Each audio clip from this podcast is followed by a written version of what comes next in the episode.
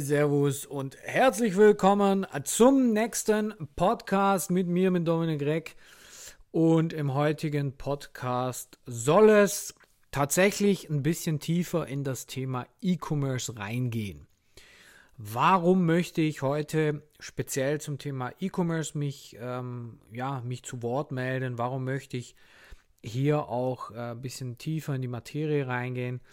Einfach aus dem Grund, weil ich immer wieder Nachrichten sehe und höre ähm, oder ähm, auch, ja, dass mir Leute das äh, direkt sagen, die sagen, ähm, Dropshipping ist tot.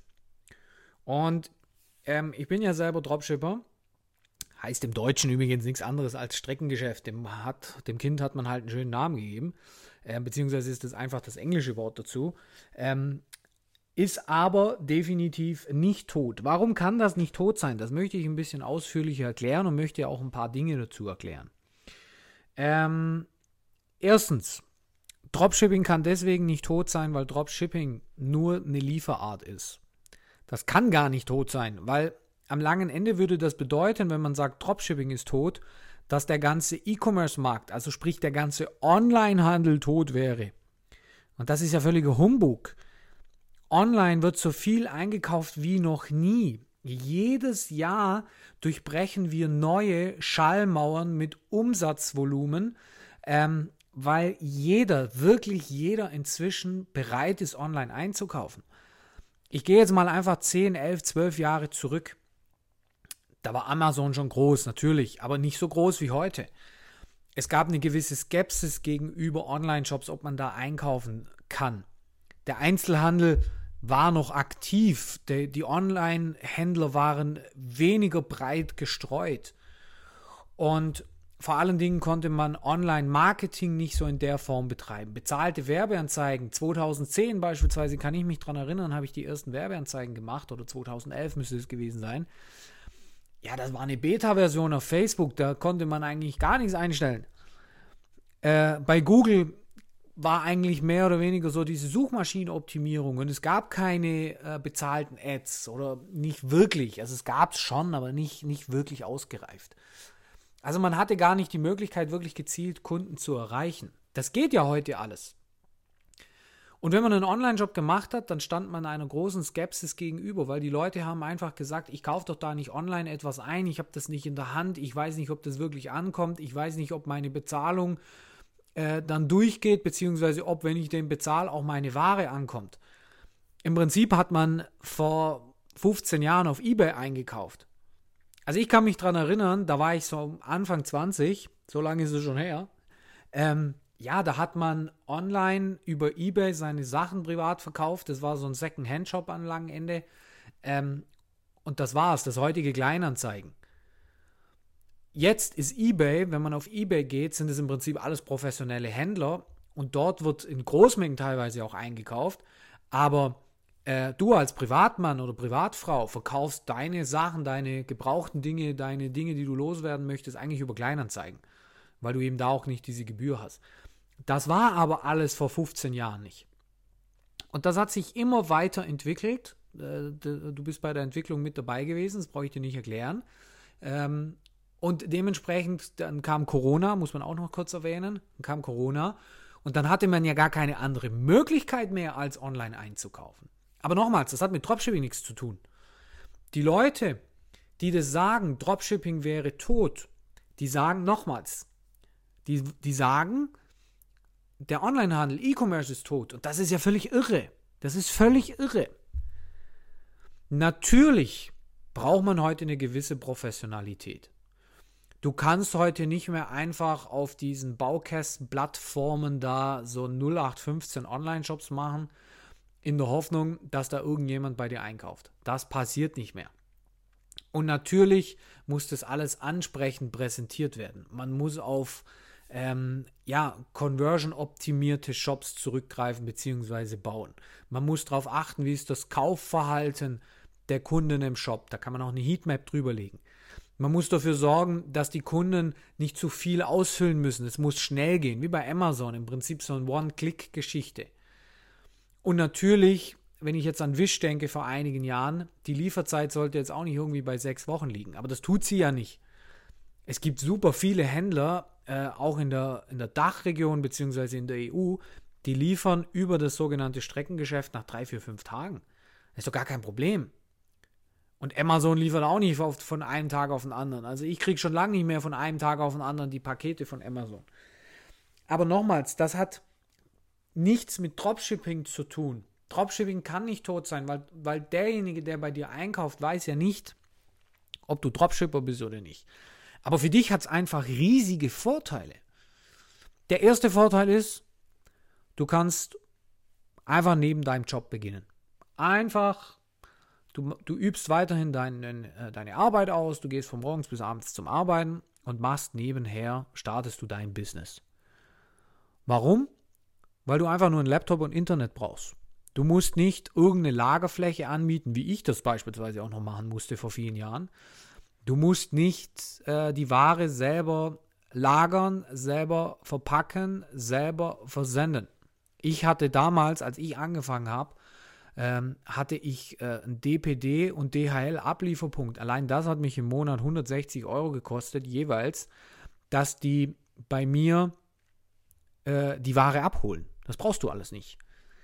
Du musst auch keine Ware vorfinanzieren. Du musst nicht hingehen und sagen, äh, hier Lieferant XY, ich kaufe jetzt von dir für 15.000 Euro Ware ein, leg die mir wiederum in irgendeinen Keller und versend die selber sondern du kannst in Berlin hocken und deine Ware ist eben sonst irgendwo, kannst in Wien hocken und deine Ware ist sonst irgendwo und die wird halt einfach versendet. Da musst du dich nicht drum kümmern.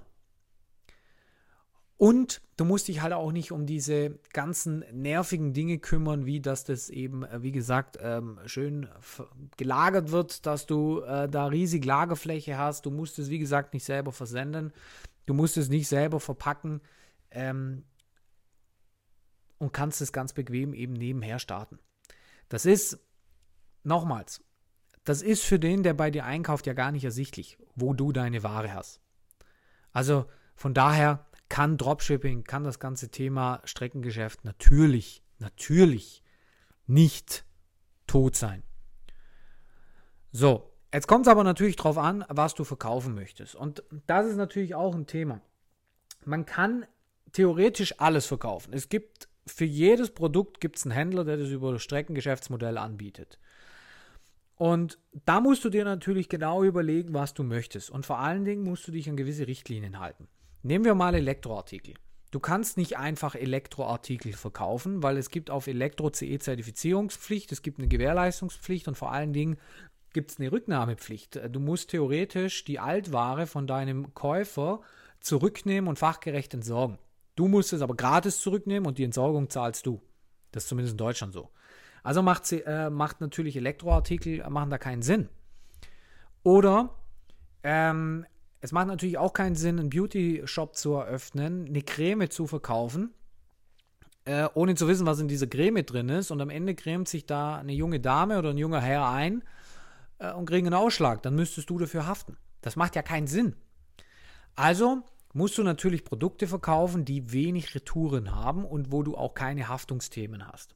Das sind Produkte beispielsweise, jetzt wenn dann wieder der Frühling kommt, für den Garten. Das sind Produkte für das Auto, aber ich sage extra Zubehörprodukte. Also ich rede hier nicht von Bremsbelegen, sondern ich rede von Duftartikeln, äh, einen anderen Schaltknauf, äh, Brillenetui, solche Geschichten. Oder natürlich Tiere. Warum Tiere? Weil du natürlich da eine Emotion auslöst. Jemand, der ein Tier hat, weiß natürlich, äh, das brauche ich hier nicht erzählen, ähm, wie emotional man zu diesem Tier ist. Man liebt sein Tier, man möchte, dass es dem Tier gut geht und da kommt es auf den einen oder anderen Euro nicht an und vor allen Dingen kauft man schnell. Man kauft aus Impuls und das ist das, was wir natürlich wollen. Und da komme ich schon zum nächsten Punkt. Menschen kaufen Dinge aus Impuls, aber man muss ihnen erstmal diesen Impuls geben. Das ist die Art des Marketings, die wir machen. Das bedeutet, wenn Leute auf deinen Online-Shop kommen, ähm, dann müssen die aus Impuls oder sollen die aus Impuls dieses Produkt kaufen. Und die müssen vorher von dir darauf aufmerksam gemacht werden, und zwar in deiner Werbekampagne.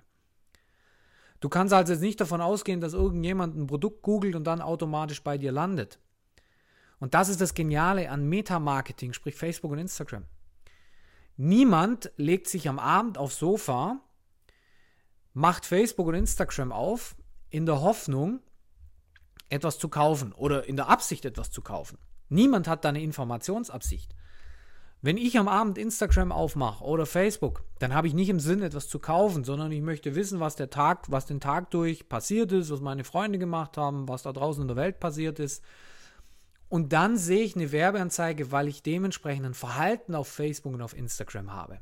Und die Leute, die wollen wir haben. Aber jetzt sehen die nur eine Werbeanzeige, jetzt sind die noch lange nicht getriggert, um einzukaufen. Und da gibt es eben Hacks, wie man die Leute davon überzeugt. Und nochmals, dann ist es völlig wurscht, ob du einen Dropshipping-Store hast oder einen normalen Store, wo du die Sachen selber im Lager hast und selber versendest.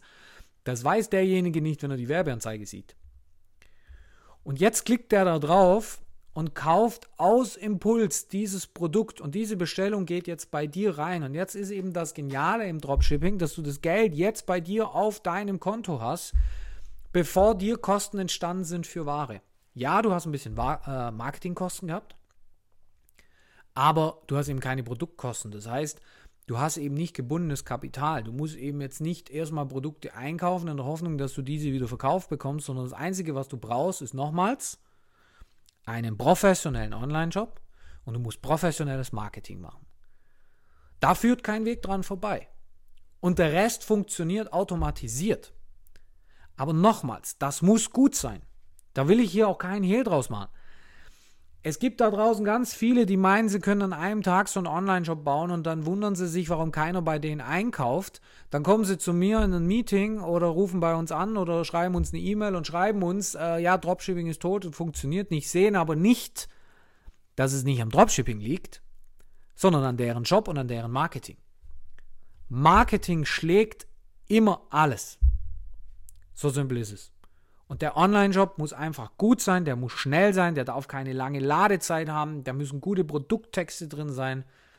Bei mir im Team gibt es eine Dame, die hat Linguistik studiert. Einfach, dass wir professionelle Produkttexte machen. Du brauchst ein geiles Logo, einen guten Namen. Alles Dinge, die du brauchst, die lernst du von uns.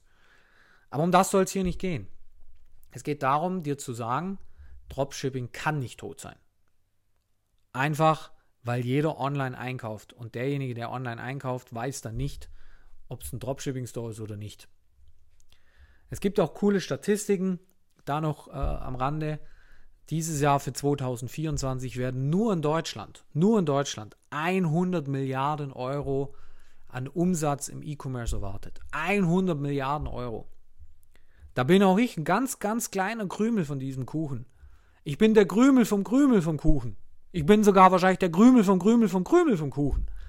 Aber weißt du was, das ist mir scheißegal, weil dieser Krümel, der reicht, um wirklich richtig cool zu leben. Und das mache ich über Dropshipping. Da habe ich wenig Aufwand und viel Ertrag.